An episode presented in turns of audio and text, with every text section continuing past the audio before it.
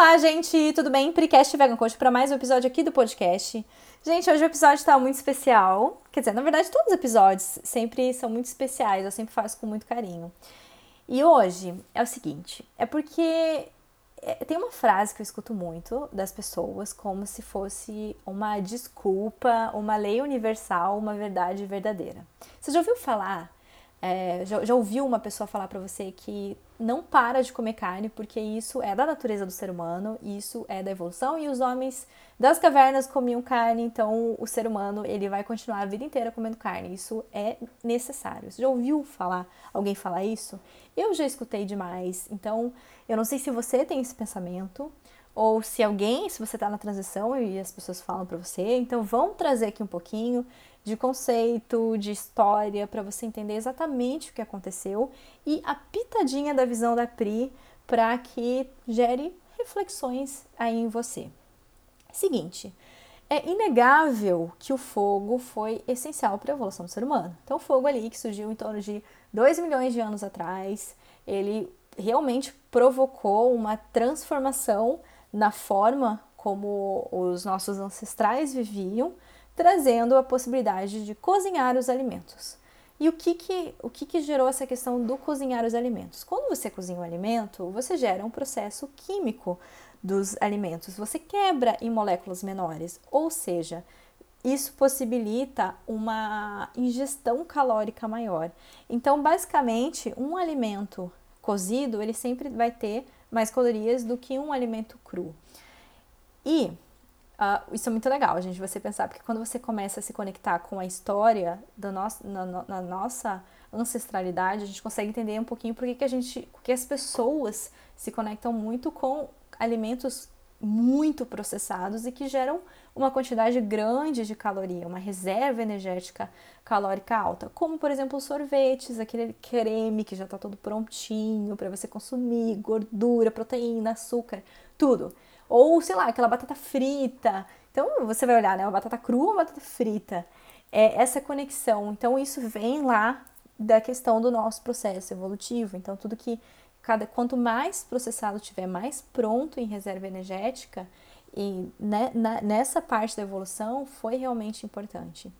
E o que aconteceu? A partir do momento em que os nossos ancestrais tinham é, mais reserva calórica, então eles podiam dedicar ter, ter, mais tempo para dedicar às outras funções, como criação de ferramentas mais eficientes para colher e caçar e fazer outros tipos de atividades. Então, eles conseguiam ter tempo para fazer outras coisas.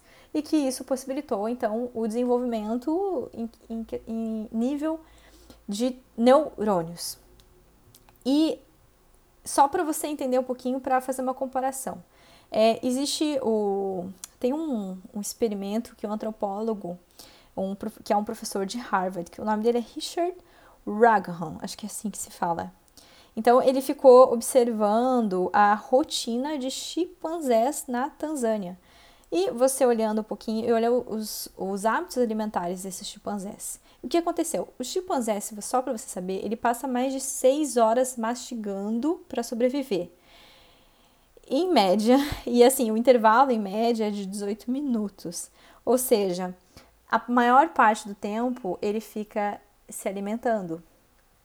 E se você fazer um comparativo em nível cerebral, quantos neurônios nossos amigos chimpanzés têm? Eles têm, eles têm cerca de 28 bilhões de neurônios. Em contrapartida, o ser humano ele tem 86 bilhões. E, e com, com isso, a gente tem, consequentemente, um consumo energético maior em nível cérebro. Então, a, a, no, no, ser humano, em torno de 20 a 25% da energia disponível ela é colocada para a, a disposição para o cérebro, para o cérebro funcionar. Já nos outros animais, o cérebro fica com 8% da energia do que é consumido. Olha só, você consegue entender o quanto que foi realmente importante esse processo, o processo de consumir coisas mais calóricas e tudo. Só que beleza, Pri, o que, que você quer, por que, que você veio trazer essa história e tudo? Uma, para você trazer alguns tipos de reflexões aí, por que, que as pessoas se conectam tanto com os alimentos processados e gordurosos e, e açucarados e tudo que gera muita, muita caloria, porque isso de fato foi um mecanismo que gerou um processo importante evolutivo a nível de, de cérebro, desenvolvimento cerebral, de raciocínio lógico e, e possibilitar ser quem nós somos hoje. Então, em primeiro lugar, muita gratidão, fogo, aos nossos antepassados, tudo isso foi muito, muito importante.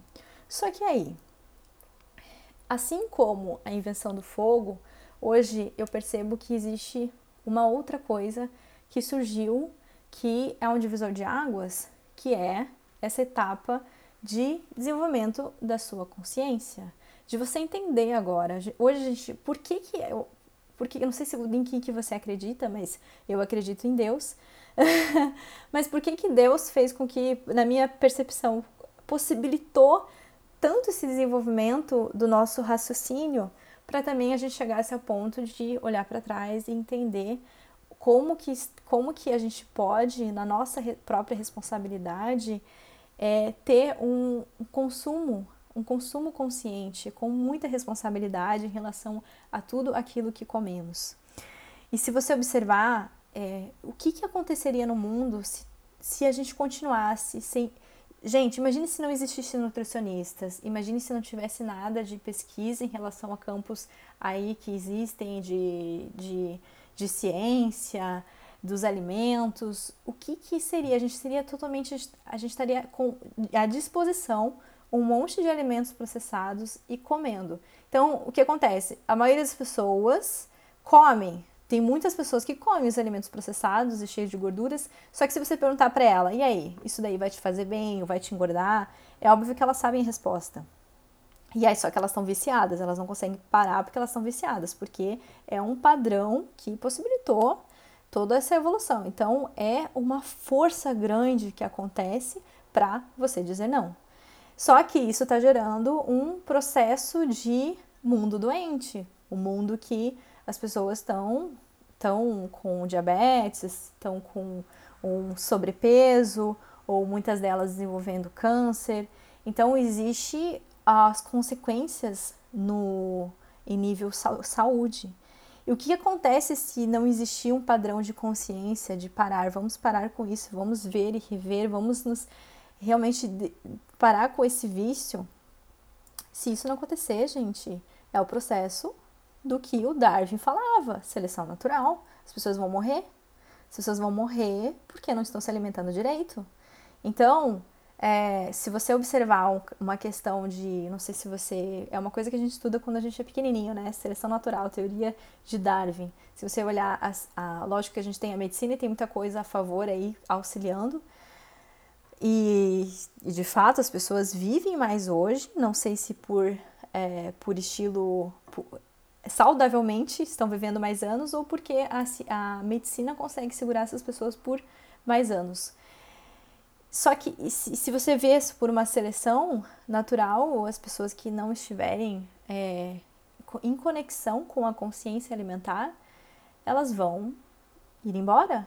E é esse é o processo da seleção natural. Quem que vai conseguir sobreviver? As pessoas que estão realmente conectadas e se alimentando saudável, e hoje a, eu falo a, o, essa consciência, a ciência, tudo que estão mostrando sobre os dados em relação ao consumo da carne, que está gerando tanto desequilíbrio, e o padrão brasileiro, falando como uma brasileira, gente, as pessoas fazem festa, ficam felizes e vão para a churrascaria vão comemorar a churrascaria ou vão comemorar comendo pizza. Então, olha só o consumo exagerado de proteína, de proteína animal, no caso, com cheio de gordura, tá rolando um grande, grande desequilíbrio.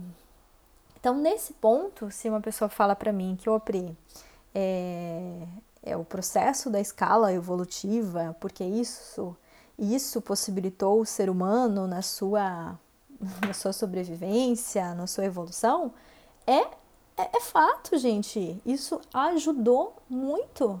Só que você concorda comigo que da evolução lá dos nossos antepassados para hoje, a principal dádiva que a gente ganhou disso foi o quê? O nosso desenvolvimento cerebral. A gente sabe, a gente raciocina, a gente tem muitos, como, como mostrou ali, a gente tem muitos mais neurônios que os, que os nossos amigos chimpanzés. E por quê? Porque isso possibilita a gente a entender a ciência, entender a ciência da alimentação e então desenvolver a nossa responsabilidade. Então, desse nível em diante, a grande realidade é que nós não somos nossos antepassados, nós somos o que nós vivemos hoje.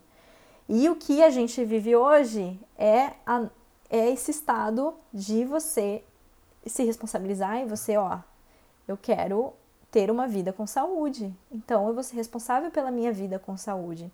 E eu vou me alimentar corretamente. E eu vou buscar informações, informações seguras para eu entender realmente como que eu posso ter mais qualidade de vida. Porque isso hoje é o que o que o que pode resumir o nossa a nosso estado de sobrevivência. Então hoje a gente quer sobreviver e como que a gente sobrevive? Tendo mais qualidade de vida.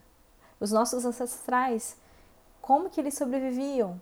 Tendo mais reserva calórica, energética, porque esse era o, aquele momento que eles estavam vivendo, qual que é o momento que a gente está vivendo hoje. Então não dá para ficar se justificando as ações de hoje pelo um cenário antigaço, gente. Tipo, é antigaço, antigaço, antigaço. não faz sentido. Eu tô, tipo assim, eu tô dando risada, mas realmente, na minha cabeça, e eu não sei se você concorda comigo ou não, não faz o menor sentido. A gente tem que olhar para nossa vida atual, como é que está acontecendo, se as doenças estão acontecendo, se existe um desequilíbrio, se a gente começa a perceber que existe todo um desequilíbrio na natureza, é porque tem alguma coisa que não está certa e precisamos analisar. Então, galerinha, aquela galera aquela que fica nessa mentalidade que, ó, é para é, isso daí é dos homens das cavernas, etc. Cara, você tá fugindo da sua responsabilidade. Só isso. Então, tapinha de leve, né? Tapinha de leve na cara, né? Vamos lá falar, porque essa essa que eu, que eu é, essa é a reflexão que eu quis trazer para você. Novamente, não quero de jeito algum, de forma alguma, que alguém se ofenda com esse episódio ou que sinta que eu estou julgando você, mas eu precisava falar. Nossa, eu precisava falar porque isso ficou o dia inteiro na minha cabeça. O dia inteiro na minha cabeça mesmo. Cara, eu falei, vou gravar esse episódio. Então é isso, gente. E vamos lá. Existem técnicas efetivas para que você comece a se conectar também com a consciência e diminuir esse vício seu de processados, porque sabemos que não é, não é algo saudável. Então, gente, o projeto do Vegan Talks está aí para ajudar a você desenvolver essa autorresponsabilidade na sua alimentação. A partir do momento que você tem um alimento no estado natural e não aquele monte de químicos que você nem sabe é, para que, que servem, aí sim você tem controle na sua alimentação. Então, te convido, faz o desafio dos dois dias do Vegan Talks. Se você vê que faz sentido, se inscreve, faz sua pré-inscrição para participar do próximo grupo de 21 dias, se conecta aí com a gente, comigo, com a Giovana Fezer. E, poxa, se você gostou e se você está gostando dos episódios, me manda um direct. Eu adoro saber um pouquinho se tá te ajudando de alguma forma. Vou ficando por aqui. Ó, episódio longo, mas eu sabia que ia ficar longo. E eu espero que você tenha ficado até o final. Beleza? Grande beijo, até a próxima. Tchau, tchau.